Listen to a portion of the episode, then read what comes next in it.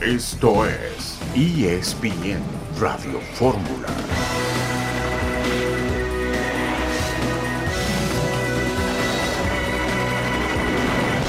¿Cómo están? Buenas tardes, buen jueves para todos de parte de todo el equipo de ESPN Radio Fórmula.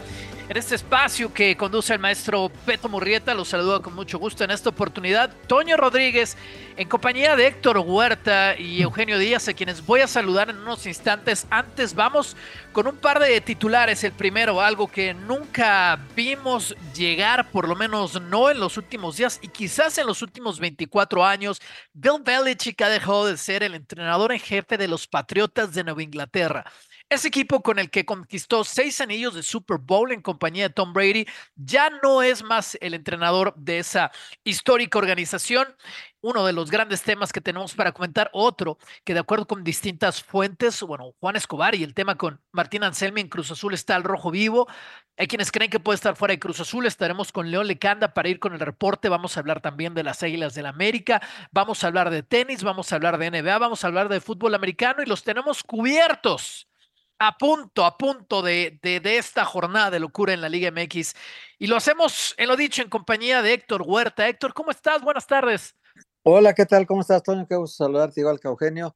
Un abrazo para ambos. Pues sí, lo de, lo de Anselmi hay que ver hasta dónde la directiva, a él y a, Iván y Alonso, eh, deciden apoyarlos hasta dónde, ¿no? Porque eso de darle las llaves del reino a, a Iván Alonso primero con el antecedente del Pachuca que no, no quieren creerlo y también el asunto de Anselmi que es un técnico que no tiene ninguna, ningún, digamos, ningún prestigio como para pensar que puede tomar las riendas totales de la institución y sacar y correr al capitán de Cruz Azul. Ah, caray, ¿hasta dónde le van a dejar? Sí, señor, no, no es cualquier cosa en un Cruz Azul que luce completamente distinto a lo que, por ejemplo, arrancaba en el semestre pasado. Eugenio, te mando un abrazo, ¿cómo estás? Bien, bien, gusto saludarte, Toño, Héctor, encantado de estar hoy con ustedes.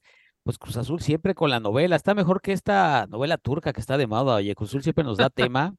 Este, la verdad, y es triste, ¿sabes por qué? Porque son noticias habitualmente negativas cuando parecía que ligaban algunas noticias positivas con el tema de los refuerzos, más allá de la polémica que pueda haber con quién los está gestionando o no, pues resulta esta historia, ¿no? En donde, pues caray, más allá si está llegando o no, entrenador de Cruz Azul, parte del trabajo de un técnico es gestionar bien el vestidor y, y, particularmente los temas calientes, ¿no? Como el que aparentemente tiene con el, con el defensor y capitán eh, paraguayo, eh, Juan eh, Escobar, pero bueno, ya nos vamos a enterar un poco más adelante exactamente cómo va la, la novela, qué pasa con Chicharito, si le llegaron al precio o no, la situación del América de cara al próximo torneo. Hay un chico ahí de Pachuca interesante que se lo terminan por llevar. Vamos a platicar de eso en la Supercopa. Pues también vamos a platicar de lo que está pasando en Arabia Saudita, Barcelona 2-0 a Osasuna. Así es que se perfila un duelo interesante Madrid-Barça y Juventus en la Copa Italiana. Al medio tiempo le está ganando 2-0 el Frosinone ha anunciado varias cosas la NFL, entre, ella que, entre ellas, perdón, que los Bears, los Vikings, los Jaguars y los Panthers van a jugar cada uno un partido de temporada regular en Europa en el ejercicio, digamos, de la próxima temporada, que comienza a finales de este, en el segundo semestre de 2024.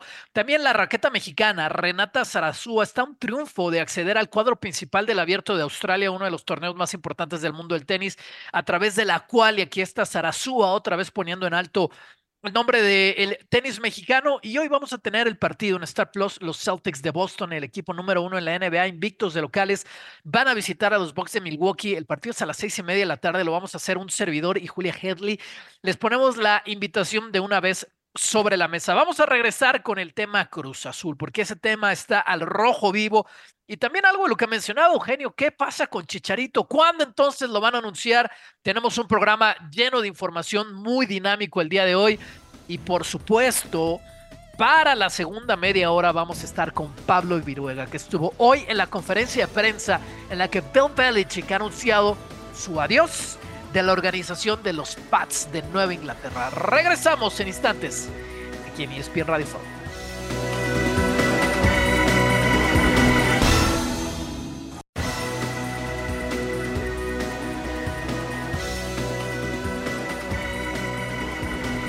le llegaron muy temprano a Anselmi, el nuevo técnico de Cruz Azul, antes de que siquiera pueda debutar en esta temporada con la máquina. En la línea telefónica está León Lecanda. León, ¿qué es lo último en el caso Anselmi Escobar? ¿Cómo estás, mi querido Toño? Fuerte abrazo a todos en ESPN Radio Fórmula. Pues como lo adelantamos el día de ayer, el técnico de Cruz Azul pidió la salida de Juan Escobar. Eh, algunos medios ponían en tela de juicio nuestra información. Al final de cuentas, después de una reunión ayer por la tarde entre el director técnico Martín Anselmi, el capitán Juan Escobar y el director deportivo Iván Alonso, más allá de que se ofrecieron disculpas en esa reunión, la decisión estaba tomada, Toño. Juan Escobar no jugará más en Cruz Azul. El día de hoy ya ni siquiera formó parte del entrenamiento de la máquina en el estadio de la Ciudad de los Deportes, donde jugará el sábado contra Pachuca. El paraguayo entrenó al margen del equipo en las instalaciones de la Noria y desde ayer mismo en Fútbol Picante por la noche reportábamos que Cruz Azul empieza a buscarle acomodo al eh, Guaraní. Le quedan 18 meses de contrato y bueno, por supuesto Cruz Azul tiene a Juan Escobar en el mercado con la posibilidad de que haya un préstamo con opción a compra, una venta definitiva o incluso un intercambio y dinero por otro jugador eh, de carácter extranjero. Hola León, qué gusto saludarte. Oye, León, ¿y no es justamente la chamba del director deportivo conciliar los intereses? Porque Juan Escobar es el capitán del equipo, es un activo de Cruzul, tiene contrato todavía por tres torneos más. ¿No te parece que el director deportivo Iván Alonso, en lugar de abrir otro hueco que, despierta las sospechas, lo que quieren es otra plaza de extranjero para traer a alguien de la confianza de los dos? Me da la impresión de que el que estén trabajando en dupla, Anselmi y cuando tendrían que tener funciones y responsabilidades diferentes, me parece ya sospechoso. Pero bueno, en, este caso, lo que, lo que entiendo, ya están abriendo una plaza para traer a otro jugador extranjero ellos. Pero vaya, No, no tendría que ser eh, Víctor Velázquez más astuto para darse cuenta de que puede haber un truco ahí en todo esto. Sí, da mucho a qué pensar, mi querido Héctor. Te mando un fuerte abrazo. Mira, eh, vamos a hablar como de dos cosas, ¿no? Uno, la información y otro, las opiniones. En términos de información, lo que sucedió el sábado es que en el partido amistoso contra Querétaro, eh, Juan Escobar no juega con los titulares. Y en algún momento dado eh, le exigió, como ya había sucedido en un entrenamiento, le exigió más intensidad a Juan Escobar, el técnico de Cruz Azul. No le cayó nada bien Juan Escobar, se hicieron de palabras y eh, en ese momento, digamos, esta primera discusión del día, del día sábado, provoca que Juan Escobar entrene por separado de sus compañeros los días lunes y martes. Cuando TUDN y Fox Sports dan a conocer que había un conflicto, porque esto fue el martes en la noche, ya había sucedido una segunda discusión, una segunda pelea, precisamente porque Juan Escobar encaró a su entrenador y le dijo esto que acabas de mencionar. Yo lo que sé por diversas fuentes es que Juan Escobar fue con Martín Anselmi y le dijo, ya sé por dónde vas, lo que quieres es eh, limpiar a la gran mayoría de los jugadores extranjeros del equipo para traer jugadores porque tú estás haciendo negocios, porque tú estás trabajando con promotores y ya sé por dónde vas y eso conmigo no va. ¿sí? En esta situación ocurre, ¿sí? ahí es cuando Martín Anselmi, tras esta segunda pelea entre los días lunes y martes, cuando estaba separado del primer equipo eh, Juan Escobar, ahí es cuando Anselmi le dice a Iván Alonso, por una indisciplina grave, no cuento más con, con el jugador. Porque obviamente hubo un intercambio de palabras, de insultos. Fue una discusión muy acalorada, eh, las dos, la del sábado y la, la posterior, ya entre semana. Y, y, ojo, ¿no? Porque no hubo golpes, eso, eso sí lo pude confirmar con diversas fuentes, pero sí fue una discusión muy acalorada entre los dos. Y lo que también sé, por, por una muy buena fuente, es que Juan Escobar llamó el martes por la noche directamente, antes de que sucediera todo a nivel mediático, al presidente del equipo a Víctor Velázquez, con el que lleva una excelente relación, y le contó su versión de los hechos, Escobar. Ahí es cuando yo sé que el ingeniero Velázquez intervino en la situación y comenzó a tratar de mediar sobre este problema. Dentro de la mediación, provocó que Escobar volviera a entrenar el día miércoles con sus compañeros, es decir, ayer. Sin embargo, ya estaba programada la, la reunión para el final del entrenamiento y ahí es donde, más allá de las disculpas, eh, la ruptura entre Anselmi y Escobar era ya insuperable, ¿no? Sí, pero ahí donde Víctor Velázquez, es lo que te digo, ya no está tan nuevo, o sea, ya, ya cometió muchos errores en Cruzul, ya no es un jovencito que está recién entrado a esto. Esta es de primer año, o sea, este es abrir una plaza para meter a alguien de confianza de ellos. Alguien con, en, el peor de los casos, se quiere hacer negocio, ¿no? En el peor de los casos. En el mejor de los casos, alguien de confianza de ellos que quieran que refuerce la zona defensiva.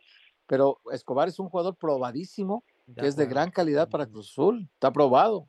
Sí, sí, de acuerdo. Sí, no venía de su mejor torneo, también hay que decirlo. Claro, claro, no le fue bien, claro. Eh, y Como no le fue bien a la mayoría del equipo, ¿eh? Como no, exactamente, eh, eh, justo a eso iba.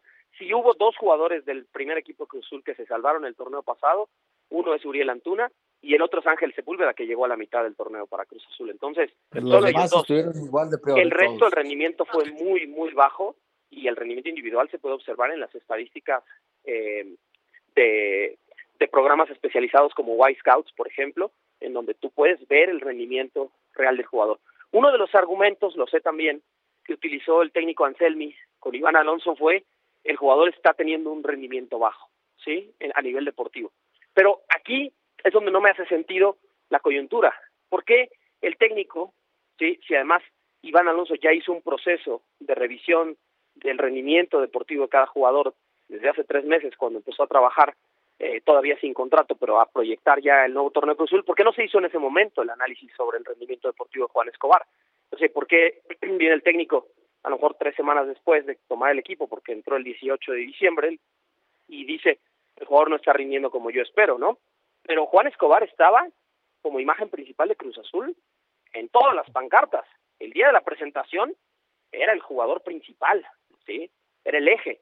Entonces, eh, a mí lo que me parece difícil de creer, Héctor, es cómo en menos de tres semanas se pudo haber roto la relación a tal grado que lo echaron. Es decir, Juan Escobar fuera hoy de Cruz Azul eh, cinco días después de, este problema, ¿no? Saludos, León, Eugenio Díaz de este lado. Mira, a mí en el fútbol profesional me ha tocado ver de todo, problemas eh, inclusive bastante más delicados que este que estás mencionando, que no es poca cosa. A mí me parece que sí está muy mal manejado. Creo que el futbolista se equivoca en encarar de esa manera al, al técnico, por lo menos aparentemente en el tono no fue el adecuado. Creo que saltárselo al director deportivo y hablarle al presidente, da la impresión que fue así, o no de, no haber encontrado una solución con el director deportivo, no lo sabemos. Eh, hablarle al presidente, creo que se fue hundiendo un poco más, ¿no? Como cuando caes en arena movediza. Y, y al final, bueno, quizá alguien maquinó todo esto, ¿no? daría la impresión que es como con un guion, ¿no? Hollywoodense, ¿no? Ver la manera de hacer a un lado este, a este futbolista para poder hacer algo más, que ya nos vamos a enterar muy pronto.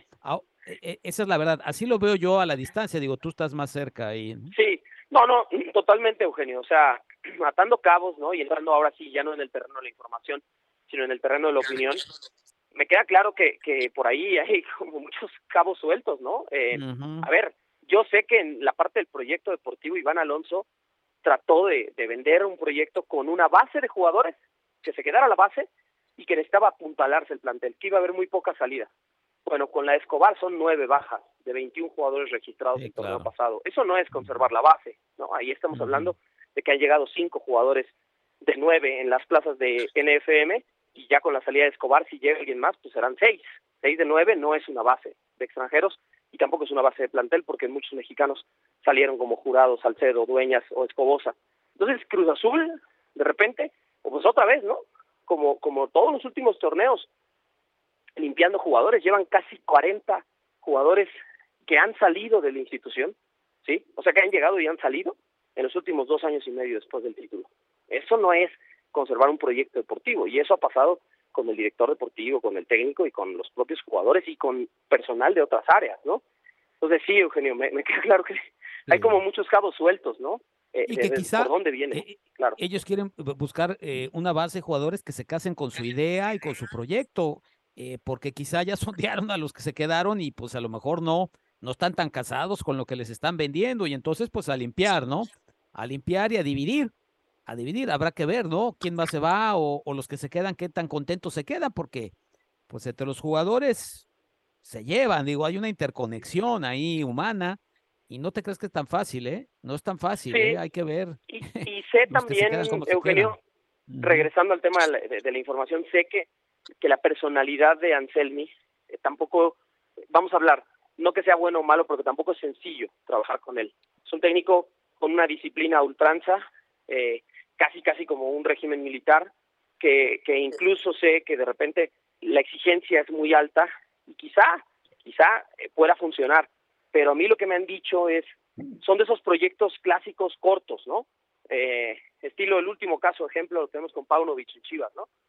Llega, viene, pone una idea de juego, un modelo, funciona, puede funcionar a corto plazo, pero es difícil que a largo plazo un proyecto así pueda cuajar entre los jugadores. Y esta diferencia con un futbolista en apenas unas semanas, creo que es la primera muestra de que quizá no a todos les sienta bien eh, el nuevo modelo de trabajo de Cruz Azul. Vamos a ver, ¿no? Hay que darle también el beneficio de la duda. Viene de un proceso muy exitoso en Ecuador, con cuatro campeonatos en dos años en Independiente del Valle. Pero, pero, como sea, Cruz Azul ha iniciado con el pie izquierdo del torneo. O sea, eso es un hecho, porque eh, yo ponía una encuesta en mis redes sociales y la mayoría de los aficionados que respondieron, más de 15 mil votos, que puede ser una muestra importante, están con Juan Escobar, no con el técnico Anselmi. y, yo no dije, ¿quién tiene la razón? Dije, ¿quién apoya? Y la mayoría de los aficionados están con Escobar. Que no es poca cosa, Escobar, uno de los cuatro que sobreviven en este plantel, de los que fueron campeones con Cruz Azul. León, gracias por la información y que sea pues un buen regreso en lo que va en lo futbolístico de Cruz Azul a su estadio. Muchas gracias, un fuerte abrazo, buenas tardes a todos. Pausa y venimos con América.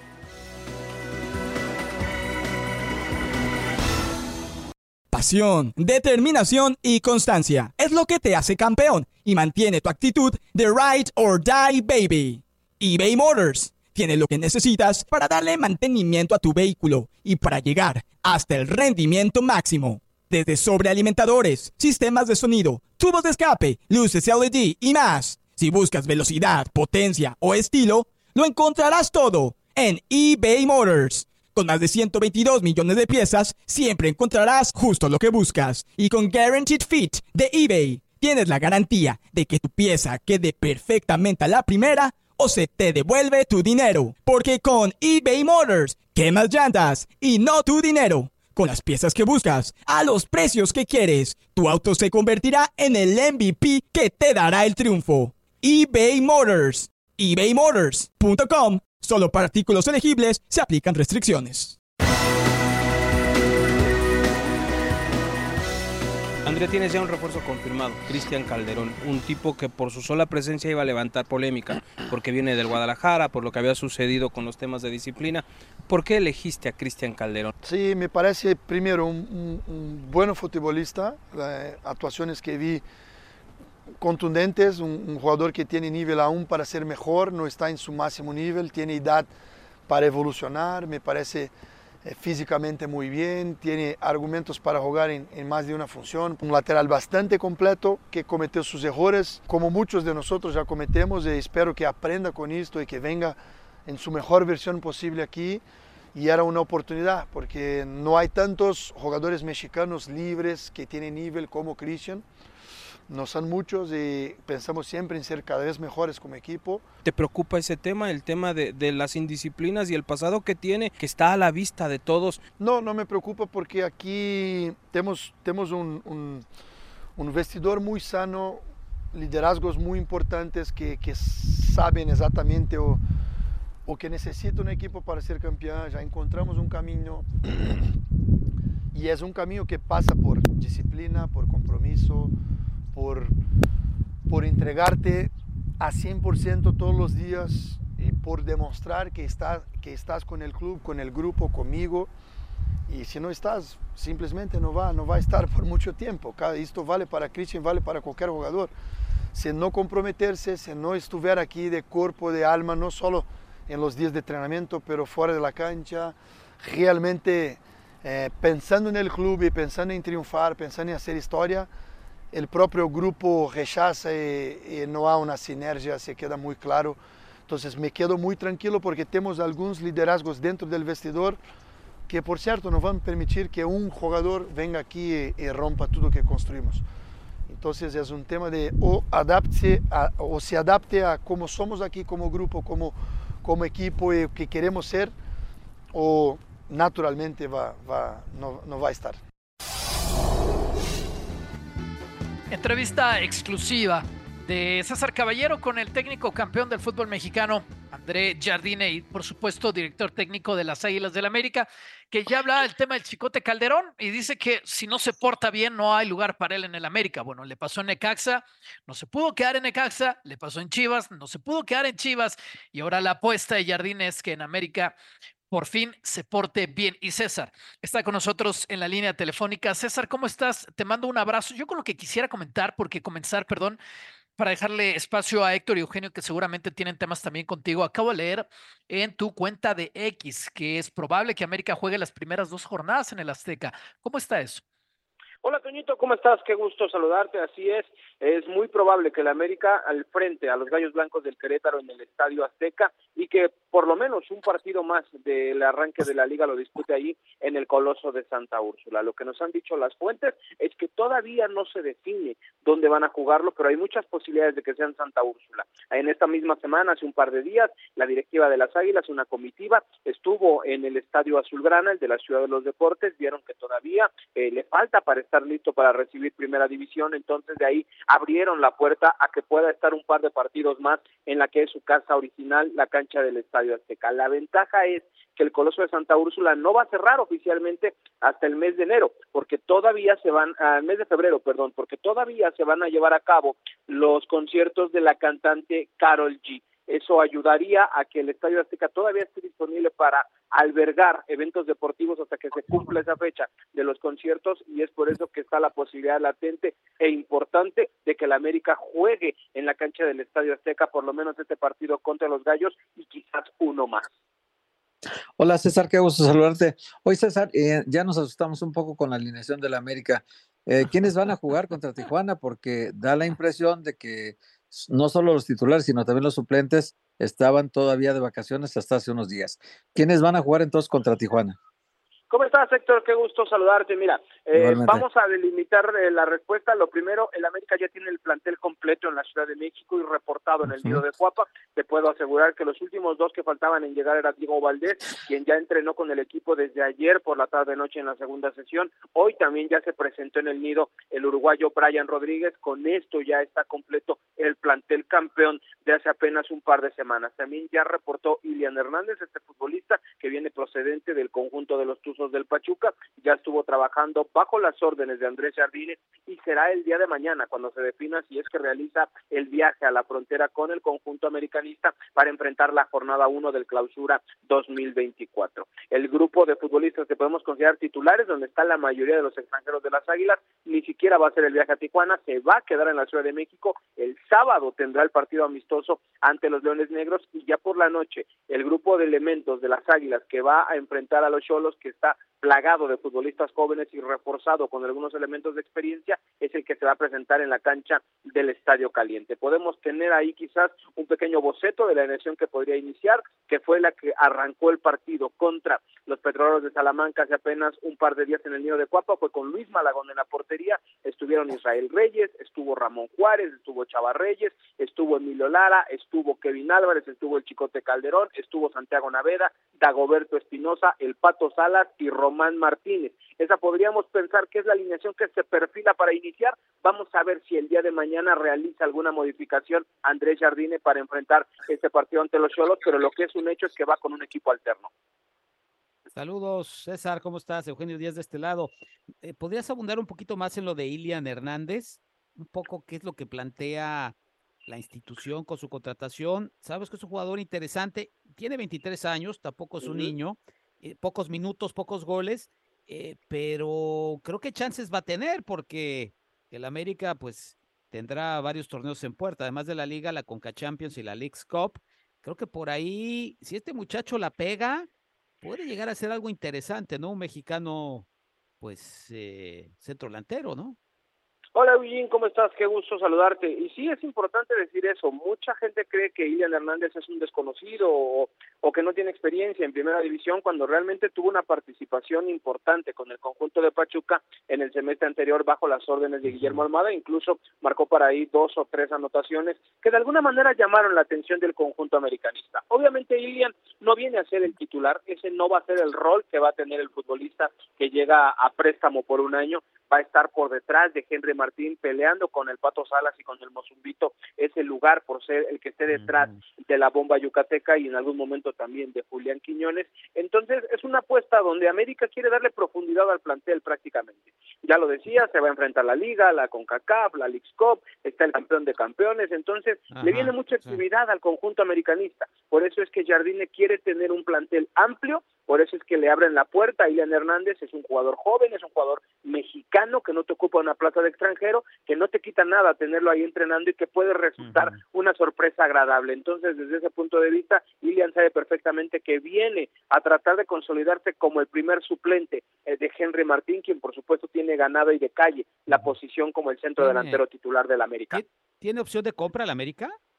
Sí, sí tiene opción de compra, es un préstamo con una opción de compra. Por supuesto, ya las directivas de Pachuca y América habrán fijado las condiciones de precio y todo eso, pero sí tiene una opción de compra. Mira. Estoy leyendo también en, en, X y solamente hago esta mención, César, porque pues no, no se trata tampoco de, de, de, venir con información siempre así a bote pronto, pero solamente hago esta mención porque es de nuestra misma empresa en Estados Unidos. Jorge Ramos, en su programa Jorge Ramos y su banda, acaba de asegurar, tal cual, y también lo veo que, que lo menciona Hernán Pereira, que Cruz Azul y América están negociando el regreso de Cabecita Rodríguez a la máquina cementera. Cruz Azul y América Mira, estarían eh, negociando este regreso, César, por favor. Es una información que yo no tenía en este momento. Lo que sí te puedo decir es que el cabecita no está contento con el rol que tiene en el conjunto americanista. Es un tipo que le gusta ser titular, es un tipo que no le gusta estar en la banca, que lo tuvo que aceptar durante todo el torneo pasado y que por supuesto pues no le hace ninguna gracia al jugador eh, uruguayo. Él tiene la intención de ser titular porque quiere estar en la Copa América a mediados de año, entonces eso podría abrir la puerta para que se vaya a algún otro club del fútbol mexicano si es que están interesados. Lo que te puedo decir es que la América no lo va a regalar, ¿eh? si es que sale el cabecito Cabecita Rodríguez es porque Cruz Azul va a poner una muy buena plata en la mesa para que el América no se quede eh, desguarnecido o que no salga perdiendo. Me parece que podría ser una opción viable. Vamos a ver qué es lo que sucede en las próximas horas, pero lo que es un hecho es que el Cabecita no está contento en el América porque él sabe perfectamente que no va a ser titular por esa banda izquierda, está detrás de Julián Quiñones y quizás hasta también detrás del mismo Brian Rodríguez. Wow, muchísimas gracias, César. Saludos, Toñito, que estés muy bien. Sí, la, reserva también en esta información que acaba de salir en X, pero bueno, Jorge Ramos, nuestro compañero obviamente con muchísima trayectoria, él operando desde Miami, pues muy conectado en Uruguay, uno, uno de los puntos, Cabecita Rodríguez, Iván Alonso, puede ser que la información venga, venga por ahí. Héctor, no sé si quieres entrar con algo de este tema o algo que nos quieras comentar de, de Chicharito, un poco de, de lo que has escuchado en Guadalajara, un poco de qué piensas cuando esto puede hacerse una realidad. Sí, bueno, ahí, este, creo que ha sido un gran insider Sergio Dip. Este, creo que la, la información más actualizada la va a tener siempre él, pero sí me parece que en Guadalajara hay mucho interés ya por verlo. Es decir, eh, si tú le preguntas a la afición, hay un noventa y tantos por ciento de aceptación. Eh, todo el mundo sabemos que no está en el momento, que sabemos que viene de una lesión grave, que está todavía en proceso de rehabilitación, que podría tener el alta médica, pero no tiene el, alta competitiva todavía, porque ni siquiera ha entrenado en grupo con, con compañeros. Entonces, eh, todo eso hay que ponerlo en el menú, que en junio próximo cumple 36 años, cuando sería su primer semestre con Chivas, y que, y que a pesar de todo, eh, él sigue siendo un gran imán de taquilla, sigue siendo un aglutinador de voluntades en Chivas, porque él, él, siempre se ha pronunciado y lo ha demostrado siempre que, que, ha sido un Chiva con el corazón rojiblanco muy definido, ¿no? A diferencia del Chicote Calderón, que lo dijimos ayer, que él es el mil amores, ¿no? Él besa los escudos de todos los equipos y le vale, ¿no? Si, aunque sean rivales antagónicos, no, no le importa a él. Y, y, Chicharito ya dijo que él nunca jugaría ni con Atlas ni con América, y le creo, ¿no? Le creo porque en esa parte ha sido congruente. Hacemos una pausa, ya regresamos para escuchar también el comentario de Eugenio y nos vamos con el tema Bill Belichick.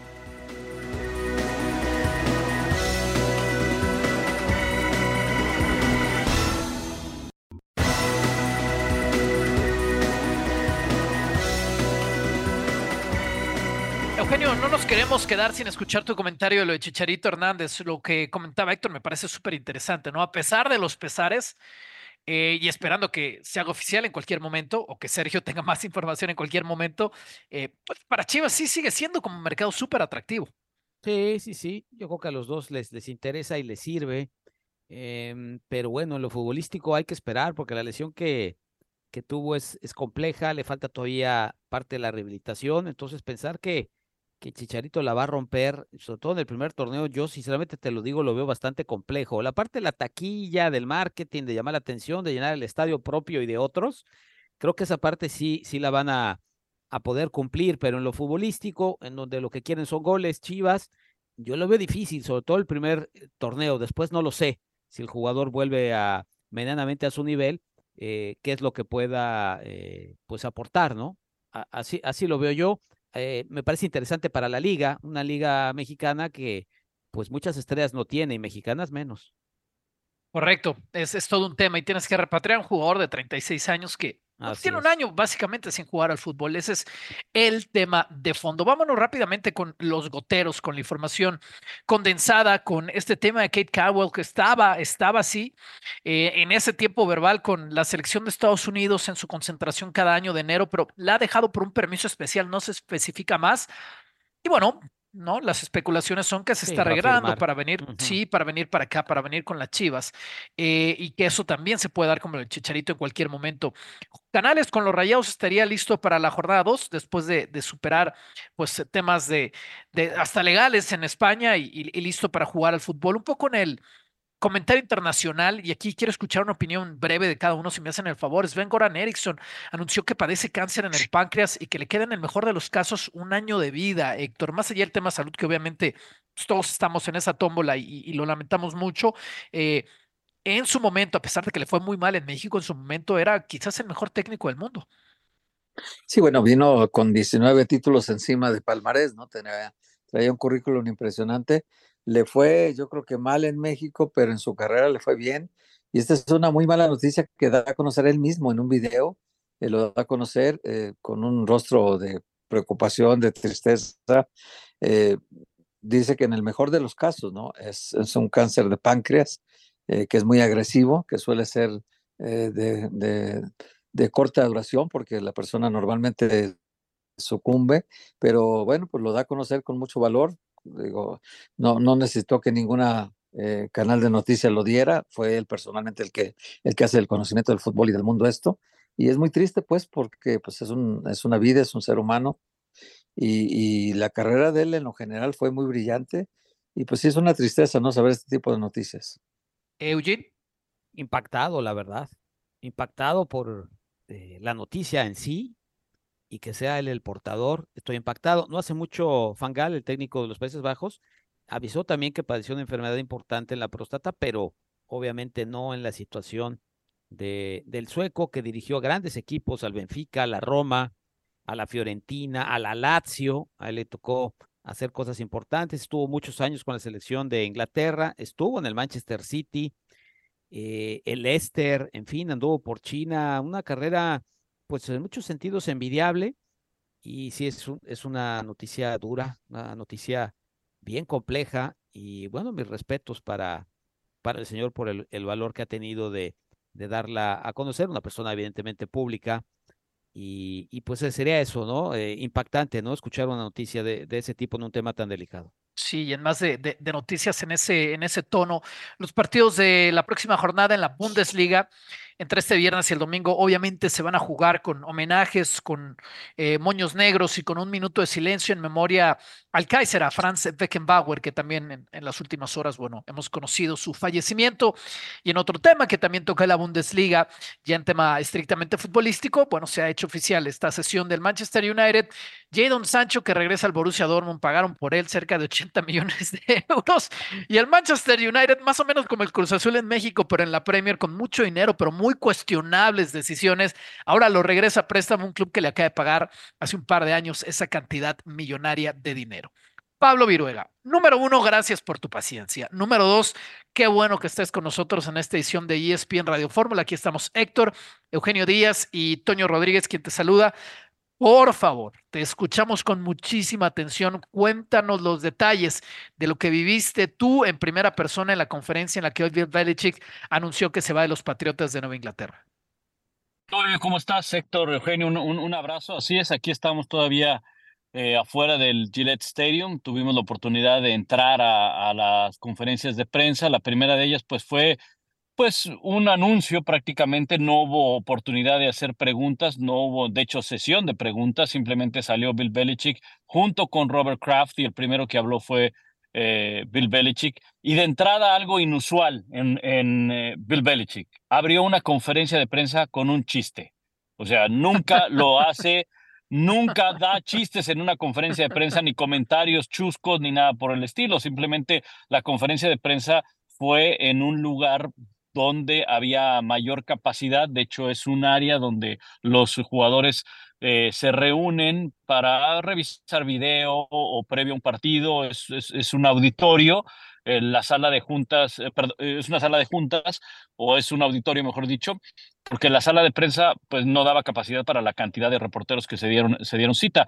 Ahí generalmente se dan las eh, conferencias de prensa después de los partidos. Pero bueno, Bill Belichick simplemente mencionó y agradeció a Robert Kraft, dijo que era el momento indicado para tomar esta decisión, para tomar caminos por separado. Por cierto, si ustedes se quedaron con el interrogante de cuál era el chiste, simplemente entró y dijo, nunca había visto tanta gente reunida, tanta presa reunida desde que firmamos a Tim Tebow.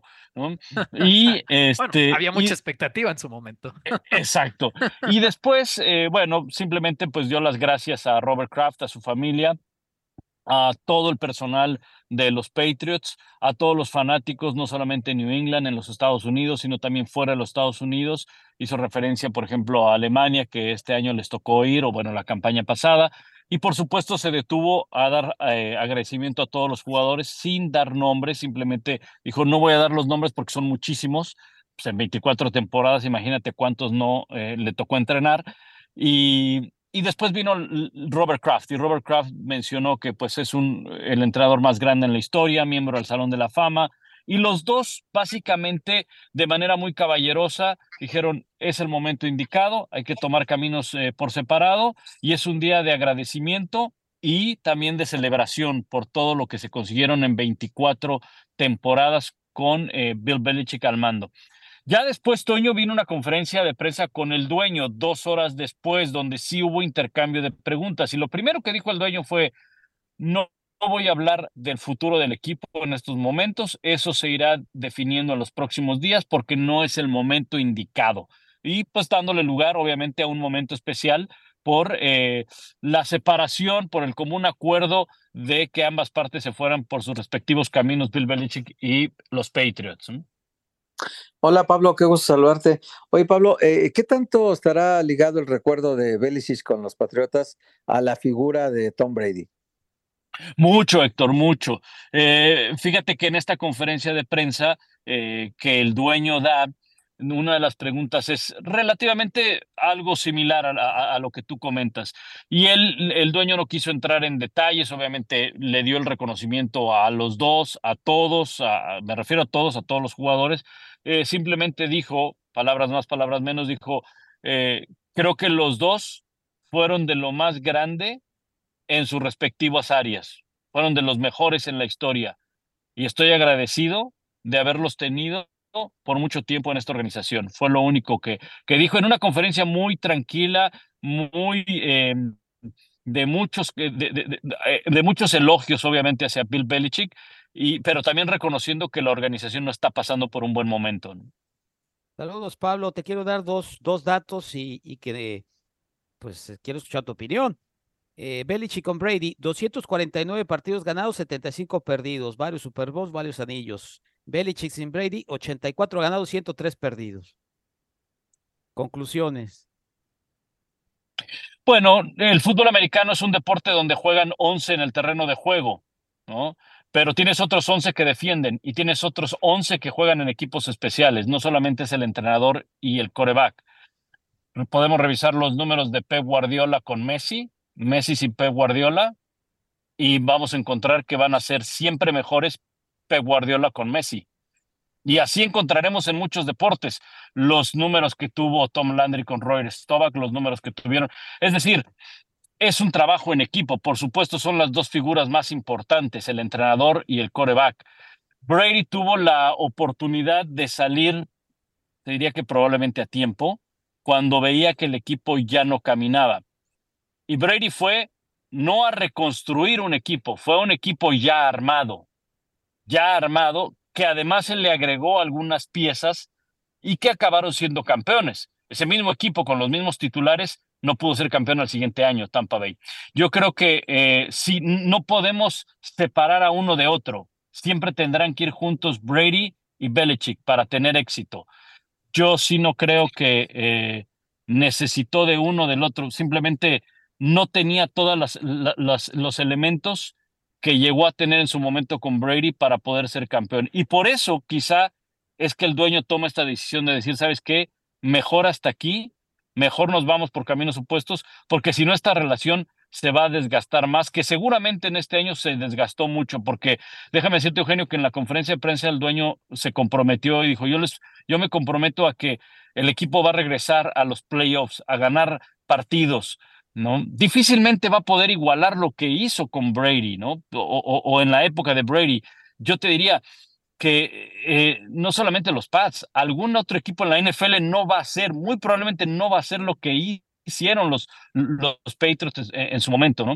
Como probablemente ustedes tendrán más conocimiento de eso, ¿habrá algún otro, equipo como el de Barcelona, de Messi, de Pep Guardiola? Probablemente es muy difícil, ¿no? Porque se tienen que conjugar muchas cosas. Pero sí se comprometió el dueño y dijo, si hay algo que me molesta es ver a mi equipo perder. Pues sí, y ese es un tema muy grande. Pablo, antes de despedirte, ha coincidido todo en las últimas horas. Nick Saban también se va de Alabama. Si hablamos de un histórico como Belichick, bueno, Saban, ese también es un histórico en el colegial. Y Pete Carroll también ganador de un Super Bowl con, con los Seahawks. Yo creo, eh, de manera muy breve, eh, Toño, es un buen punto porque todo esto ocurrió en menos de 48 horas. Para empezar, la edad de los tres. Estamos hablando de tres entrenadores de más de 70 años, los tres que lo han ganado todo. En el caso de Bill Belichick y Nick Saban han ganado todo. Estamos hablando de los dos más, grandes en sus respectivos niveles. Pete Carroll también lo hizo, ganó un Super Bowl, ganó eh, en el fútbol americano eh, colegial. Pero yo creo que también va de la mano de tratar de encajar en las nuevas generaciones de jugadores. Y a veces es muy difícil para estos entrenadores, sobre todo si estás hablando de 70 años, de más de 70 años, poder encajar, poder adecuar no solamente tu eh, forma de pensar, tu manera de juego, tus sistemas. Y yo creo que eso también se podría ver en, en, otros deportes, ¿no? Eh, es difícil una vieja generación tratar de entrar a una nueva generación, tratar de entenderlos. Y yo creo que por eso es que se da estos eh, tres eh, momentos históricos, ¿no? De que pues dejan a sus respectivos equipos estos tres grandes entrenadores. Pablo, te mandamos un abrazo del frío, ni te pregunto, que estés muy bien. Pues ahorita estamos aquí adentro del coche, pero pues al ratito tengo un enlace en Sport Center y ya te imaginarás, mi hermano. Dime, quién es el productor para pedirle piedad y que, que lo puedas hacer dentro del coche total. ¿Qué cambia tanto? Este, es, es David Satlin, pero hasta eso no está, no está tan mal, ¿eh? Acá estamos como a unos 5 centígrados, o sea que no está tan mal. Podría estar peor, podría estar peor, ¿ok? Saludos al buen Satlin, Pablo, te mandamos un abrazo, gracias por la información. Abrazo, saludos.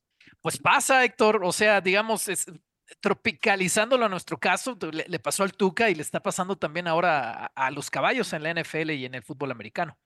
Sí, sí, sí, pues es común. Además, este tipo de parejas, eh, Jordan, Phil Jackson, o sea, este tipo de, parejas que hacen el técnico y una estrella del deporte, pues eh, a, veces, el caso del Tuca, pues es Guillac, ¿no? El que lo acompañaba, aunque tenía algunos subalternos muy importantes, como Nahuel, como Quiñones, como eh, Pizarro, Carioca, al final de cuentas la, la joya era Guiñac, ¿no?